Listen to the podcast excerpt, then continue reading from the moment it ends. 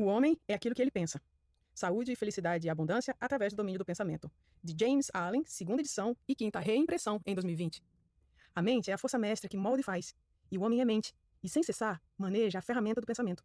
Com ela, forja o que deseja e cria em profusão alegrias e males. Pensa em segredo e tudo acontece. Seu ambiente não passa de seu próprio espelho. Prefácio. Este pequeno volume, resultado de meditação e experiência, não tem a pretensão de ser um exaustivo tratado sobre o tão debatido tema do poder do pensamento. É antes mais sugestivo que explanatório, e seu objetivo é estimular homens e mulheres a descobrir e a perceber a verdade de que eles são os construtores de si próprios. Em virtude dos pensamentos que escolhem e incentivam, que a mente é a tecelã mestra tanto da veste íntima do caráter como da veste exterior da circunstância, e que, assim como podem ter até aqui tecido tais vestes em ignorância e sofrimento, poderão agora tecê-las com esclarecimento e felicidade. James Allen. Pensamento e caráter. O aforismo, o homem é aquilo que ele pensa, não só abrange por inteiro o ser do homem, como tal abrangência chega ao ponto de envolver todas as condições e circunstâncias de sua vida. O homem é literalmente aquilo que ele pensa. Seu caráter não passa da soma total de todos os seus pensamentos. Assim como a planta brota, e não poderia brotar se não fosse a semente, também cada ato do homem brota das sementes ocultas do pensamento, e sem elas não poderia surgir. Isso se aplica igualmente àqueles atos ditos espontâneos e não premeditados, e aos que são deliberadamente praticados. O ato é a flor do pensamento, e a alegria e o sofrimento, seus frutos. E assim, vai recolhendo o homem o produto doce ou amargo de sua própria seara. Ainda na mente é o pensamento que nos molda. O que somos foi construído na forja das ideias. Se de maus pensamentos nos alimentamos, cada um deles será seguido pela dor do mesmo modo que a roda do carro segue os bois. Se preservarmos em pureza aquilo que pensamos, será a felicidade que, como a nossa própria sombra, nos há de acompanhar. O homem é um produto da lei e não do artifício, e causa e efeito são tão absolutos e inevitáveis no plano secreto do pensamento quanto no mundo das coisas visíveis e materiais. Um caráter nobre, à semelhança de Deus, não é algo que se possa atribuir ao favor ou ao acaso, mas é sim o resultado natural de um contínuo esforço de repensar, o efeito de um prolongado anseio de associação com o pensamento de Deus. Um caráter ignóbil e bestial, pelo mesmo processo, é o resultado de um constante acolhimento a pensamentos vis. O homem por si mesmo se faz ou se destrói. No arsenal das ideias, foge às armas com que ele próprio se destrói molda também os instrumentos com os quais constrói para si mesmo paradisíacas mansões de alegria, força e paz. Pela escolha acertada e pela legítima aplicação do pensamento, o homem ascende à divina perfeição. Pelo abuso e má aplicação do pensamento, ele desce abaixo do nível do animal. Entre esses dois extremos se encontram todas as gradações do caráter, e o homem é quem as modela e controla. De todas as belas verdades pertencentes à alma que foram restauradas e trazidas à luz neste século, nenhuma é mais risonha ou mais rica em divinas promessas e em confiança do que esta. A de que o homem é o senhor do pensamento, o modelador do caráter e o construtor e forjador da condição, do meio e do destino. Como um ser dotado de força, de inteligência e de amor e senhor de seus próprios pensamentos, o homem tem nas mãos a chave de todas as situações e encerra em si mesmo o elemento transformador e regenerador por meio do qual pode fazer de si próprio o que quiser. O homem é sempre o Senhor, mesmo que entregue as maiores fraquezas e ao máximo abandono. Mas em sua fraqueza e degradação continua sendo o insensato Senhor que desgoverna sua própria casa. Quando ele começa a refletir sobre o seu estado e a procurar diligentemente a lei sobre a qual foi criado, começa a se tornar um senhor ajuizado, capaz de dirigir com inteligência suas energias e a ajustar seus pensamentos visando a fins frutíferos. Esse é o senhorio consciente que o homem só atinge quando descobre dentro de si mesmo as leis do pensamento. Descoberta essa que é inteiramente uma questão de aplicação, autoanálise e experiência. Só através de grande procura e mineração é possível encontrar ouro e diamantes, e todas as verdades ligadas ao seu ser podem ser encontradas pelo homem se ele explorar em profundidade a mina de sua alma. E se observar, controlar e alterar seus pensamentos, rastreando-lhes os efeitos sobre si próprio e sobre os outros, sobre sua vida e circunstâncias, ligando causa e efeito por meio de um paciente exercício e da investigação e utilizando cada experiência, mesmo a mais trivial, cada ocorrência cotidiana, como um meio de obter o conhecimento de si mesmo que é compreensão, sabedoria e poder acabará, infalivelmente, por provar que ele é o construtor do seu próprio caráter, o modelador de sua vida e o edificador de seu destino. Nessa direção, e em nenhuma outra, é que nos aponta a lei absoluta segundo a qual aquele que busca achará, e aquele que bate abrir-se-lhe-á. Pois só pela paciência, pela prática e incessante insistência pode o homem transpor a porta do templo do conhecimento.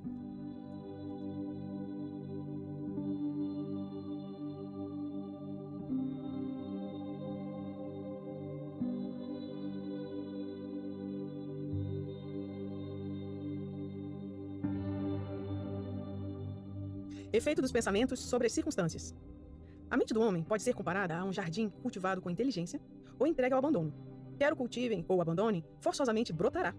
Se nada de bom nele for semeado, mas sementes de ervas daninhas se espalharão em abundância e continuarão a multiplicar-se. Assim como um jardineiro cultiva sua terra, conservando-a livre do mato e plantando flores e frutos que lhe são necessários, assim também o homem cultiva o jardim de sua mente, arrancando todos os pensamentos maus, inúteis e impuros e cultivando com vistas à perfeição, as flores e os frutos de pensamentos justos, úteis e puros. Adotando esse processo, mais cedo ou mais tarde, descobriremos que somos o jardineiro-chefe de nossas almas, o dirigente de nossas vidas. Com isso, revelamos também dentro de nós mesmos as leis do pensamento e compreendemos com crescente exatidão como as forças do pensamento e os fatores mentais operam na formação do nosso caráter, das circunstâncias e do destino. Pensamento e caráter são uma só coisa, e como o caráter só pode manifestar-se e revelar-se através do meio das circunstâncias, as condições externas da vida de uma pessoa mostrar-se-ão sempre harmoniosamente relacionadas com seu estado íntimo. Isso não significa que as circunstâncias que cercam o homem em qualquer tempo sejam um indício de seu caráter como um todo, mas que tais circunstâncias se encontram tão intimamente ligadas a algum fator pensamento vital em seu interior que, naquele momento, elas são indispensáveis para o seu desenvolvimento. Todo homem está onde está pela lei do seu ser. Os pensamentos que ele incorporou ao seu caráter colocaram-no ali. E na disposição de sua vida não existe nenhum fator casual, mas tudo é o resultado de uma lei que não pode falhar. Isso é tão verdade em relação àqueles que se sentem em desarmonia com o seu meio, como aos que se sentem satisfeitos com ele.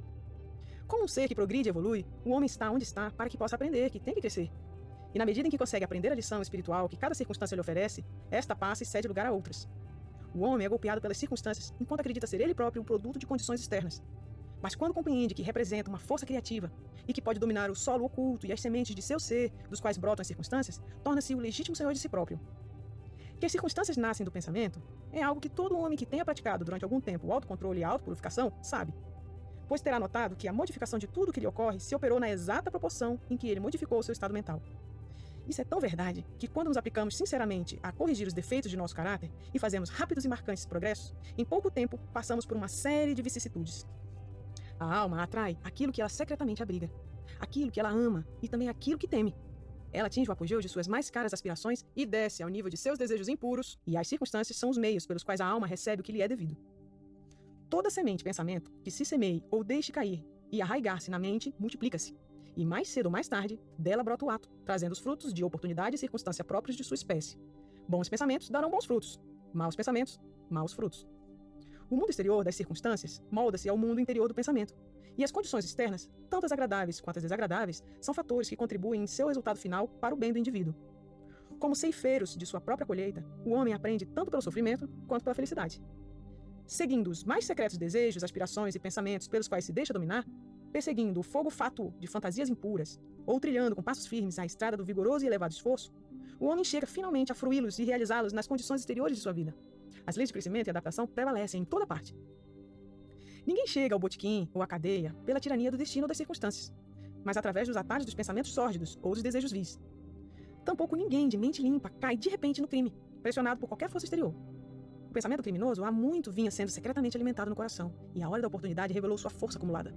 Não são as circunstâncias que fazem o homem, elas o revelam a si próprio. Ninguém mergulha no vício e nos sofrimentos que dele resultam sem que haja antes inclinações más, como ninguém chega à virtude e à felicidade pura que ela carreta sem um constante cultivo de aspirações virtuosas. Portanto, o homem, como amo e senhor de seus pensamentos, é o edificador de si próprio, o modelador e autor de tudo o que o cerca. Já ao nascer, a alma é o que ela é, e a cada passo de sua peregrinação terrena vai atraindo conjuntos de condições que a revelam, que são os reflexos de sua própria pureza e impureza, de sua força e de suas fraquezas. Os homens não atraem aquilo que eles querem, mas sim aquilo que eles são. Seus caprichos, fantasias e ambições são distorcidos a cada passo, mas seus pensamentos e desejos mais secretos nutrem-se de seu próprio alimento, quer seja ele sujo ou limpo. A divindade que foge a nossos destinos está em nós mesmos. É o nosso próprio eu. O homem é manietado somente por si mesmo. Pensamento e ação são os carcereiros do destino. Se forem vis, aprisionam. São também os anjos da liberdade. Se forem nobres, libertam. O que o homem obtém não é aquilo que ele deseja e pede a Deus, mas o que por justiça recebe. Seus desejos e preces só serão gratificados e atendidos se se harmonizarem com seus pensamentos e atos. À luz dessa verdade, qual será então o sentido de lutar contra as circunstâncias? É que o homem está sempre se revoltando contra algum efeito externo, ao mesmo tempo que, sem cessar, alimenta e preserva a causa em seu coração. Essa causa pode assumir a forma de um vício consciente ou de uma fraqueza inconsciente. Mas seja ela o que for, retarda obstinadamente os esforços do seu portador e assim clama bem alto por um remédio. Os homens vivem ansiosos por melhorar suas condições, mas não querem melhorar-se a si mesmos. Com isso, permanecem amarrados. O homem que não recua face à autocrucifixão nunca deixará de realizar o objetivo que seu coração visa. Isso é tão verdade quanto as coisas da terra quanto as do céu. Até mesmo aquele cujo único objetivo for adquirir riquezas deve estar preparado para fazer grandes sacrifícios pessoais, até que possa atingir a sua meta, quanto mais aquele que almeja realizar uma vida forte e bem equilibrada. Vejamos o exemplo de alguém que esteja na mais extrema pobreza. Anseia ardentemente por melhoras no seu ambiente e no seu lar, mas está sempre faltando ao trabalho e acha justo tentar enganar o patrão sob o pretexto de que não recebe um salário suficiente. Esse indivíduo não compreende os mais simples rudimentos daqueles princípios que constituem a base da verdadeira prosperidade, e não só se acha totalmente despreparado para emergir da sua miséria, como na realidade estará atraindo para si misérias ainda piores, por abrigar e traduzir em atos pensamentos indolentes, fraudulentos e covardes. Imaginemos um homem rico que tenha sido vítima de uma enfermidade dolorosa e renitente resultante de sua gula. Está disposto a pagar altas somas para se ver livre dela, mas não quer sacrificar seus pendores glutônicos. Quer satisfazer o seu gosto por iguarias requintadas e antinaturais e, ao mesmo tempo, conservar a saúde. Esse sujeito está totalmente despreparado para ter saúde, porque ainda não aprendeu os princípios básicos de uma vida saudável. Temos agora um empregador de mão de obra que adota medidas desonestas para evitar o pagamento de salários justos aos seus operários e, na esperança de alcançar maiores lucros, reduz esses salários. Tal empresário está também totalmente despreparado para a prosperidade.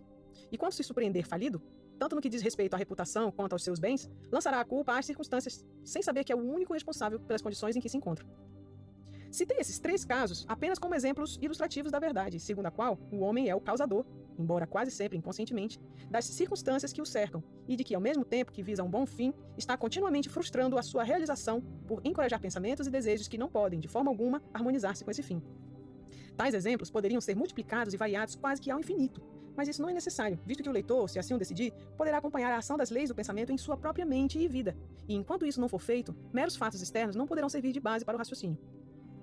Todavia, as circunstâncias são tão complicadas, o pensamento tem raízes tão profundas e as condições de felicidade variam tanto de indivíduo para indivíduo que não se pode julgar o estado de alma global de alguém, embora a própria pessoa possa conhecê-lo, somente pelo aspecto externo de sua vida.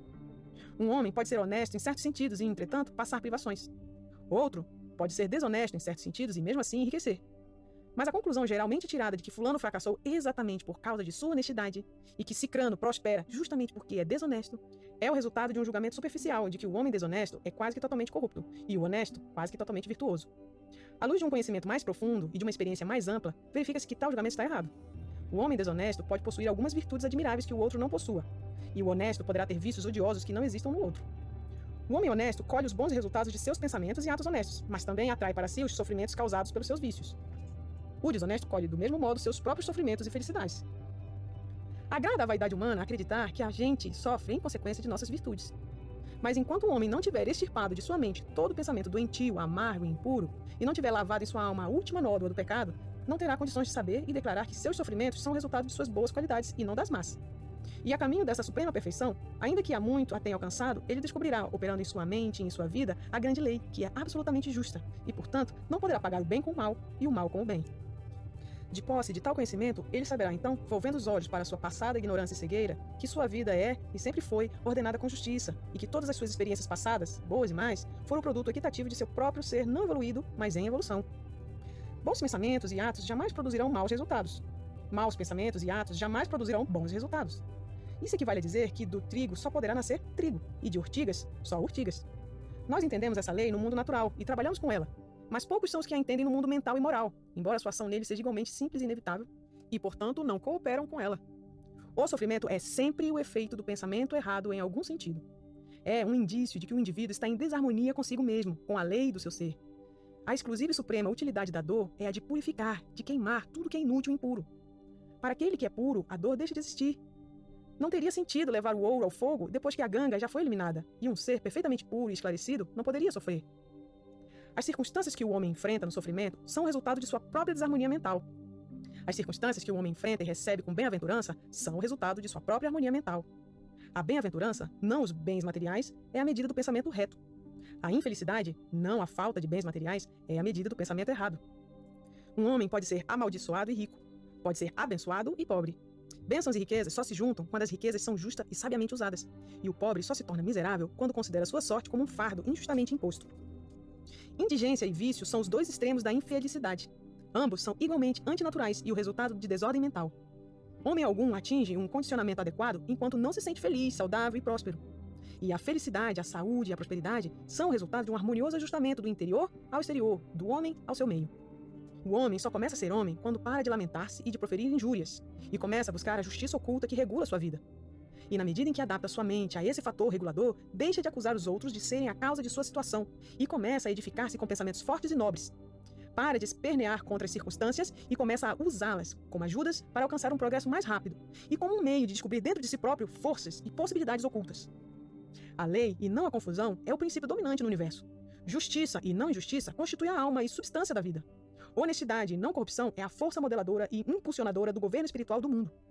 Assim sendo, o homem tem apenas que endireitar a si próprio para endireitar o universo. E durante o processo de endireitar-se, ele descobrirá que, na medida em que modifica seus pensamentos em relação às coisas e ao próximo, as coisas e o próximo se modificam em relação a ele. A prova dessa verdade está em toda pessoa e, portanto, poderá ser facilmente investigada por meio de uma introspecção sistemática e da autoanálise.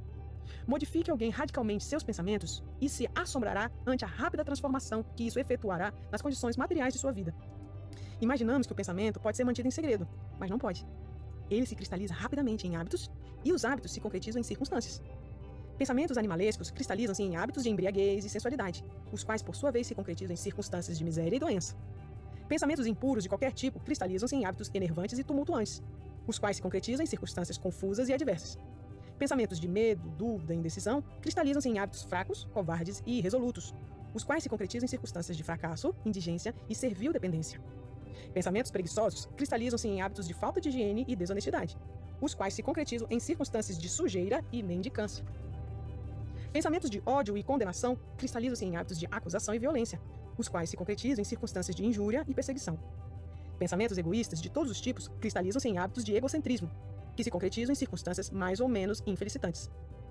Por outro lado, bons pensamentos de todos os tipos cristalizam-se em hábitos de gentileza e bondade, os quais se concretizam em circunstâncias risonhas e luminosas.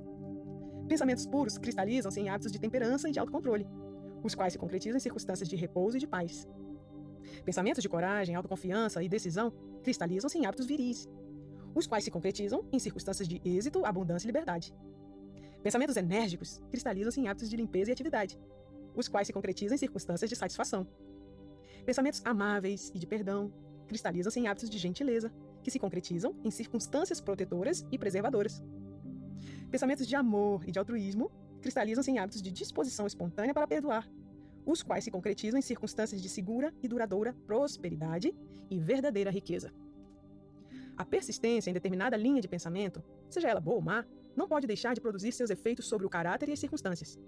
Ninguém pode escolher diretamente as circunstâncias de sua vida, mas podemos escolher nossos pensamentos e, assim, indireta, porém seguramente, moldar nossa situação.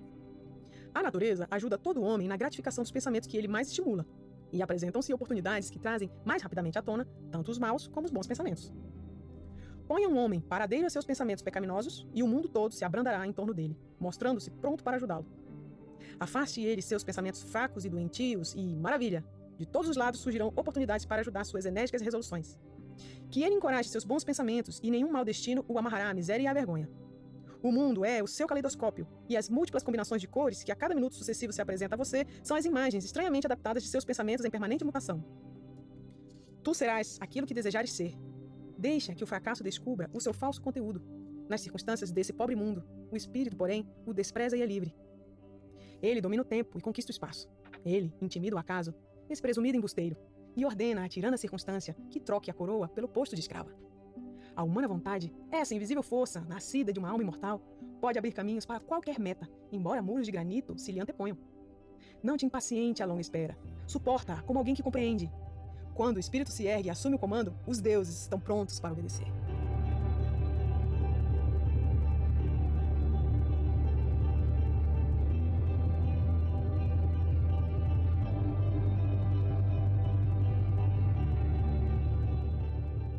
Efeito do pensamento sobre a saúde e o corpo. O corpo é o escravo da mente. Ele obedece às operações da mente, quer elas sejam deliberadamente escolhidas ou automaticamente manifestadas. Sob o comando de pensamentos ilícitos, o corpo afunda rapidamente na doença e na decadência.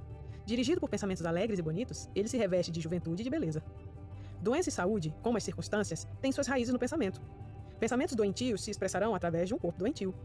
Pensamentos de medo, é coisa sabida, matam um homem tão rapidamente quanto uma bala, e, embora não tão rapidamente, matam sem cessar milhares de pessoas. Os indivíduos que vivem sob o medo da doença são os que adoecem. A angústia leva todo o corpo a entrar num rápido processo de abatimento e o deixa aberto às enfermidades. Por outro lado, pensamentos impuros, mesmo que fisicamente não consentidos, não tardarão a destruir o sistema nervoso. Pensamentos fortes, puros e felizes edificam o corpo em vigor e graça. O corpo é um instrumento plástico e delicado, que responde prontamente aos pensamentos que o impressionaram, e hábitos mentais produzirão nele os respectivos efeitos, sejam eles bons ou maus. Os homens continuarão a ter o sangue impuro e envenenado enquanto propagarem pensamentos sujos. De um coração limpo, brotam uma vida limpa e um corpo limpo. De uma mente corrompida, brotam uma vida corrupta e um corpo deteriorado. O pensamento é fonte de ação, de vida e de manifestação. Torne essa fonte pura, e tudo será puro. Mudar de regime alimentar de nada adiantará ao homem que não mudar seus pensamentos. Quando alguém purifica seus pensamentos, passa a não desejar mais alimentos impuros. Pensamentos sadios fazem hábitos sadios. O suposto santo que não lava seu corpo não é um santo. Quem fortalece e purifica seus pensamentos não precisa preocupar-se com o perigo dos micróbios. Se você quiser aperfeiçoar seu corpo, preserve sua mente. Se quiser renovar seu corpo, embeleze sua mente. Pensamentos de malícia, inveja, desapontamento, desânimo privam o corpo de sua saúde e de sua graça. Uma fisionomia carrancuda não é produto do acaso, é resultado de pensamentos sombrios. Rugas que desfiguram são causadas pela insensatez, pela paixão e pelo orgulho. Conheço uma mulher de 96 anos que tem o semblante luminoso e inocente de uma menina. Conheço um homem que ainda está bem abaixo da meia-idade, cujo rosto é marcado por desarmoniosos contornos. O primeiro exemplo é o resultado de uma disposição meiga e radiante. O segundo é fruto da paixão e do descontentamento.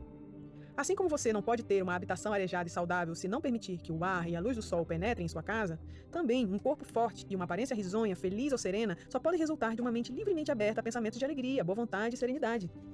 No rosto dos velhos, há rugas deixadas pela bondade, outras por pensamentos fortes e impuros, e outras sulcadas pela paixão. Quem não as distinguiria? Para aqueles que tiveram uma vida reta, a velhice é calma, tranquila, impregnada de doce harmonia como um crepúsculo. Conheci recentemente um filósofo em seu leito de morte. Era velho só em anos, Morreu tão suave e tranquilamente quanto havia vivido. Para dissipar os males do corpo, não há melhor médico do que uma mente alegre.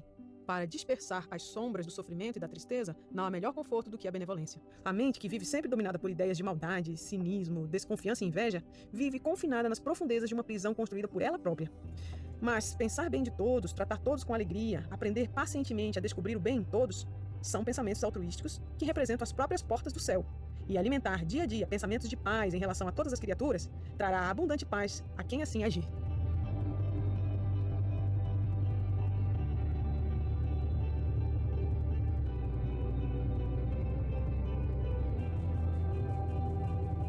Pensamento e objetivo. Sem que o pensamento esteja ligado ao objetivo, não haverá realização inteligente. A maioria das pessoas deixa que o barco do pensamento vogue à deriva no oceano da vida, a falta de objetivo é um vício, e semelhante deriva deve cessar para todo aquele que quiser desviar-se da catástrofe e da destruição. Quem não tiver em sua vida nenhum objetivo central será presa fácil de mesquinhas preocupações, medos, problemas de autopiedade, indícios, todos esses de fraqueza que levarão, tão certamente quanto pecados deliberadamente planejados, embora por diferentes rotas, ao fracasso, à infelicidade e a perdas. Pois a fraqueza não pode perdurar num universo movido pela energia. Todo homem deve conceber em seu íntimo um objetivo legítimo e se dispor a alcançá-lo deverá fazer desse objetivo o ponto central de seus pensamentos. Poderá ter a forma de um ideal espiritual ou de um objeto mundano, mas conforme seja sua tendência no momento, deverá focalizar firmemente suas forças mentais nesse objetivo, ante o qual ele próprio se colocou. Deverá fazer desse objetivo seu dever supremo e dedicar-se à sua consecução, não permitindo que seus pensamentos se dispersem em efêmeras fantasias, anseios e imaginações. Essa é a estrada real que nos leva ao autodomínio e à verdadeira concentração do pensamento. Ainda que por sucessivas vezes deixe de atingir sua meta, o que forçosamente acontecerá até que a fraqueza seja vencida, o fortalecimento que isso trará ao seu caráter será a medida do seu verdadeiro êxito e lhe dará uma nova perspectiva para futuros poderes e triunfos. Os que não estão preparados para a apreensão de um alto objetivo devem fixar seus pensamentos no perfeito cumprimento de seus deveres, por mais insignificantes que suas tarefas lhes possam parecer. Só dessa forma podem os pensamentos ser concentrados e focalizados, a resolução e a energia desenvolvidas, e uma vez conseguido isso, não haverá nada que não possa ser realizado. Acreditando na verdade de que só pelo esforço e pela prática é possível desenvolver a força, a alma mais fraca que conheça sua própria fraqueza começará imediatamente a exercitar-se, e somando esforço a esforço, paciência a paciência, força a força, jamais deixará de crescer até que por fim se torne divinamente poderosa.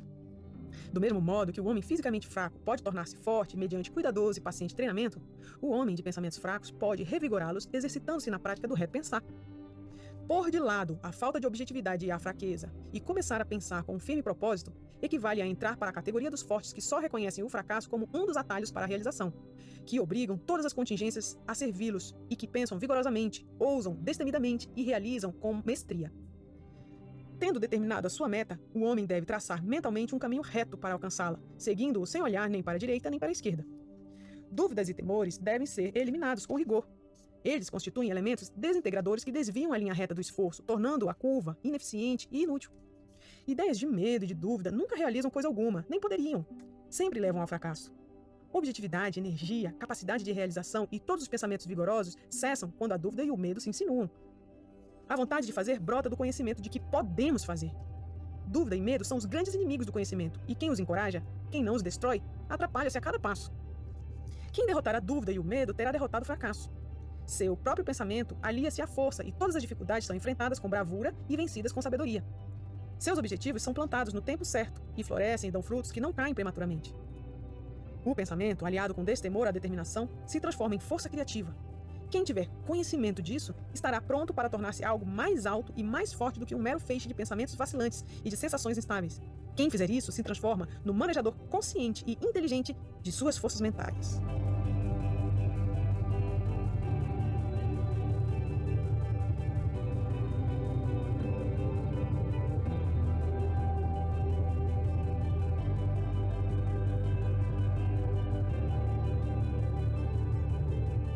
O fator pensamento na realização. Tudo que o homem realiza e tudo que ele deixa de realizar é o resultado direto de seus próprios pensamentos. Num universo perfeitamente ordenado, no qual a perda do equilíbrio significaria destruição total, a responsabilidade individual deve ser absoluta. A fraqueza e a força de um homem, a pureza e a impureza, são suas e não de outro homem. São produzidas por ele próprio e não por outrem. E só podem ser modificadas por ele mesmo, nunca por outro homem. Sua situação também lhe é própria e não de outra pessoa. Seu sofrimento e sua felicidade se desenvolvem em seu íntimo. Como ele pensa, assim ele é. Como continuar a pensar, assim permanecerá. Um homem forte não pode ajudar outro mais fraco, a menos que o mais fraco queira ser ajudado. E mesmo assim, o fraco terá de se tornar forte por si mesmo. Pelos seus próprios esforços, terá que adquirir a força que admira no outro. Ninguém, a não ser ele próprio, pode modificar seu estado. Era comum pensar-se e dizer-se: muitos homens são escravos porque um deles é opressor. Odiemos o opressor. Hoje, entretanto, existe entre um número cada vez maior de pessoas uma tendência para inverter esse julgamento e para dizer: um homem se torna opressor porque são muitos os escravos. Desprezemos os escravos. A verdade é que opressor e escravo são cooperadores na ignorância, e embora pareçam afligir uns aos outros, na realidade afligem-se a si próprios. Um conhecimento perfeito percebe a ação da lei na fraqueza do oprimido e na força mal aplicada do opressor. Um perfeito amor, vendo o sofrimento que ambas essas condições acarretam, não condena nenhum nem outro, uma perfeita compaixão abraça tanto o opressor quanto o oprimido. Aquele que tiver vencido a fraqueza e eliminado todo pensamento egoísta não será nem opressor nem oprimido, será livre. O homem só pode subir, conquistar e realizar elevando seus pensamentos. Só pode permanecer fraco e abjeto e miserável se se recusar a elevá-los. Antes de poder realizar qualquer coisa, mesmo no plano mundano, ele terá que elevar seus pensamentos acima da servil acomodação instintiva. Para ter sucesso, não pode renunciar a todo instinto e a todo egoísmo, de modo algum. Mas pelo menos uma parte desses dois elementos terá que ser sacrificada. O homem cujo primeiro pensamento é de instintiva autocomplacência jamais será capaz nem de pensar claramente, nem de planejar metodicamente. Não será capaz de descobrir e desenvolver seus recursos latentes e fracassará em qualquer empreendimento. Não tendo começado a controlar de forma viril seus pensamentos, não terá condições de controlar negócios e de assumir responsabilidades sérias. Não estará apto a agir independentemente e a se manter sozinho, mas será limitado apenas pelos pensamentos que escolher. Não pode haver progresso nem realização sem sacrifício e o sucesso mundano do homem será proporcional aos sacrifícios que ele for capaz de impor a seus confusos pensamentos instintivos, à medida que souber fixar sua mente no desenvolvimento de seus planos, no fortalecimento de sua resolução e de sua autoconfiança. E quanto mais alto conseguir elevar seus pensamentos, mais viril, mais correto e mais justo se tornará. Maior será o seu sucesso, mais abençoadas e mais duráveis suas realizações. O universo não favorece os avarentos, os desonestos, os pervertidos, embora, por vezes, de maneira apenas superficial, pareça fazê-lo. Ele ajuda os honestos, os magnânimos, os virtuosos, Todos os grandes mestres de todas as idades sempre declararam isso de várias formas, e para pôr à prova e experimentar isso, basta persistir na resolução de se tornar cada vez mais virtuoso pela elevação de seus pensamentos. Realizações intelectuais são o resultado do pensamento consagrado à busca do conhecimento ou da beleza e da verdade na vida e na natureza. Tais realizações, por vezes, podem estar ligadas à vaidade, à ambição, mas não são o produto dessas características. São o resultado natural de longos e árduos esforços e de pensamentos puros e generosos. Realizações espirituais são o resultado de altas aspirações, quem vive constantemente arquitetando pensamentos nobres e elevados, quem se apoia em tudo que é puro e generoso, tão certo como o sol atinge o seu zênite e a luz a sua plenitude, adquirirá sabedoria e nobreza de caráter e alcançará uma posição de influência e de felicidade. A realização, seja de que tipo for, é sempre a coroa do esforço, o diadema do pensamento. Com a ajuda do autocontrole, da determinação, da pureza, da honestidade do pensamento bem dirigido, o homem sobe. Movido pelo instinto, pela indolência, pela impureza, pela corrupção e confusão mental, ele decai.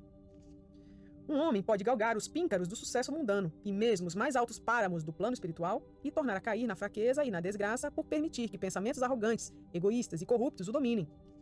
Vitórias alcançadas através do pensamento reto só podem ser mantidas pela vigilância. Muitos se deixam afrouxar quando o sucesso está garantido e rapidamente recaem no fracasso. Todas as realizações, quer no mundo dos negócios, do intelecto ou do espírito, são resultado do pensamento firmemente dirigido, originam-se do mesmo método e são governadas pela mesma lei. A única diferença entre elas reside na meta que visam atingir. Aquele que quiser conseguir pouco terá que sacrificar pouco. Aquele que quiser conseguir muito terá que sacrificar muito. Aquele que quiser alcançar grandes coisas terá que fazer grandes sacrifícios.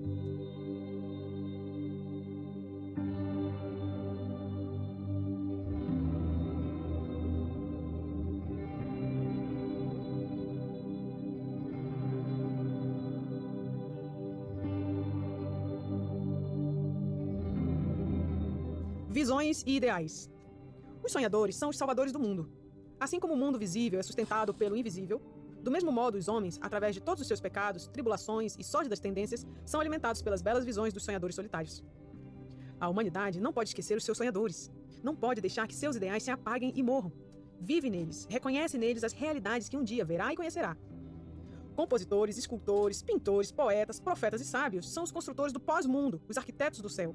O mundo é bonito porque eles viveram, sem eles, a humanidade que labuta pereceria. Todo aquele que em seu íntimo alimenta uma bela visão, um ideal elevado, um dia os atingirá. Colombo acalentou a visão de um outro mundo e o descobriu. Copérnico alimentou a visão de uma multiplicidade de mundos e de um universo mais amplo e a revelou. Buda sustentou o ideal de um mundo espiritual de imaculada beleza e perfeita paz e penetrou nele. Ame suas visões, ame seus ideais, ame a música que lhe toca o coração, a beleza que toma forma em sua mente, a amabilidade que reveste seus pensamentos mais puros, pois deles brotarão todas as situações felizes, todos os ambientes agradáveis. Se você simplesmente se mantiver fiel a eles, o seu mundo acabará se edificando. Desejar é obter, aspirar é alcançar. Acaso os mais baixos desejos do homem receberão a mais plena medida de recompensa e suas mais puras aspirações definharão por falta do alimento que as sustente? Essa não é a lei. Semelhante estado de coisas jamais justificará o pedir e recebereis. Sonhe sonhos altos e você há de se transformar naquilo que sonhou. Sua visão é a promessa do que um dia você será. Seu ideal é a profecia daquilo que você um dia finalmente revelará. A maior realização sempre foi, no início e por algum tempo, um sonho. O carvalho dorme em sua semente, o pássaro espera no ovo, e na mais alta visão da alma, um anjo inicia o seu despertar. Sonhos são os brotos das realidades. As circunstâncias de sua vida podem não ser adequadas, mas não permanecerão assim por muito tempo, se você puder ainda que apenas vislumbrar um ideal e lutar por atingi-lo. Você não pode viajar interiormente e permanecer exteriormente imóvel. Imaginemos um jovem duramente oprimido pela pobreza e pelo trabalho, confinado horas a fio numa oficina insalubre, analfabeto e carente de todas as formas de refinamento. Mas ele sonha com melhores coisas, pensa na inteligência, no refinamento, na graça e na beleza. Imagina e mentalmente constrói uma condição ideal de vida. A visão de uma liberdade mais ampla e de um escopo mais largo domina. A inquietação o impele para a ação e ele utiliza tudo o que consegue poupar de seu tempo e de seus meios, por menos que pudessem representar, para desenvolver suas potencialidades e recursos latentes. Em muito pouco tempo, sua mente se modifica de tal forma que a oficina não mais pode contê-lo. Por tal forma, se desarmoniza com a sua mentalidade, que ela desaparece de sua vida como uma roupa que despimos. E com o aumento das oportunidades condizentes com o escopo de suas potencialidades em expansão, ele a abandona para sempre. Anos mais tarde, vamos encontrar esse jovem já feito homem maduro, Encontramos-lo já senhor de certas forças mentais que maneja com largo prestígio mundano e com um poder quase inigalado. Em suas mãos manobra os cordéis de gigantescas responsabilidades. Fala e, oh maravilha, vidas se transformam. Homens e mulheres bebem-lhe as palavras e reformam seus caracteres, e como um sol, transforma-se no luminoso eixo em torno do qual giram inúmeros destinos. Realizou a visão de sua juventude, tornou-se um com o seu ideal. Você também, jovem leitor, realizará a visão, não ocioso desejo, de seu coração. Seja ela vil ou bela, ou uma mistura de ambos, pois há de gravitar sempre na direção daquilo que secretamente mais ama. Em suas mãos serão colocados os resultados exatos de seus próprios pensamentos. Você receberá aquilo que merece, nem mais, nem menos. Seja qual for o seu ambiente atual, você cairá, permanecerá nele ou se alçará com seus pensamentos, com a sua visão, com o seu ideal. Você se tornará tão pequeno quanto o desejo que o controla, tão grande quanto a aspiração que o domina. Nas belas palavras de Stanton Kirham Davis, você pode estar fazendo suas contas e de repente sairá pela porta, que por tanto tempo parecia ser uma barreira diante de seus ideais, e se verá diante de uma audiência. A pena ainda enfiada por trás da orelha, o tinteiro ainda na mão, e nesse mesmo instante verá jorrar a torrente de sua inspiração. Poderá estar pastoreando carneiros e, em boquiaberto e bucólico espanto, passará a vagar pela cidade. Intrepidamente guiado pelo espírito, entrará na sala do mestre e pouco tempo depois ele dirá: Não tenho nada para te ensinar. E agora, você, que há tão pouco tempo sonhava grandes coisas enquanto pastoreava carneiros, se tornou o mestre. Deixe de lado a serra e a plana e assuma por si mesmo a regeneração do mundo. O irrefletido, o ignorante e o indolente, vendo apenas os efeitos aparentes das coisas, e não as coisas em si, falam em sorte, em fortuna, em acaso. Vendo um homem enriquecer, dizem: Que sujeito de sorte! Notando que um outro se intelectualiza, exclamam: Como ele é bem dotado! E percebendo o espírito religioso e a ampla influência de outro, observam: Como a sorte o ajuda a cada passo! Não veem as provações e os fracassos, e as lutas que tais homens voluntariamente enfrentaram para alcançar a sua experiência. Não têm conhecimento dos sacrifícios que eles fizeram, dos inauditos esforços que desenvolveram, da fé que exercitaram para que pudessem vencer o que parecia invencível e realizar a visão de sua alma. Desconhecem as trevas e os sofrimentos. Veem apenas a luz e a alegria e chamam isso sorte. Não veem a longa e árdua jornada, mas apenas divisam a meta risonha e chamam-na boa estrela. Não compreendem o processo, mas só percebem o resultado e chamam-no acaso.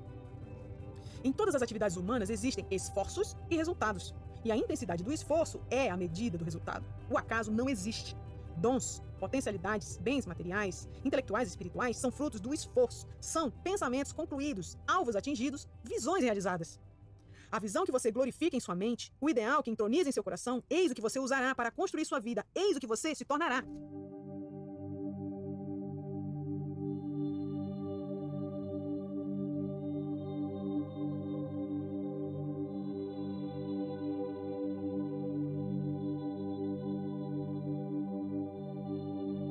Serenidade.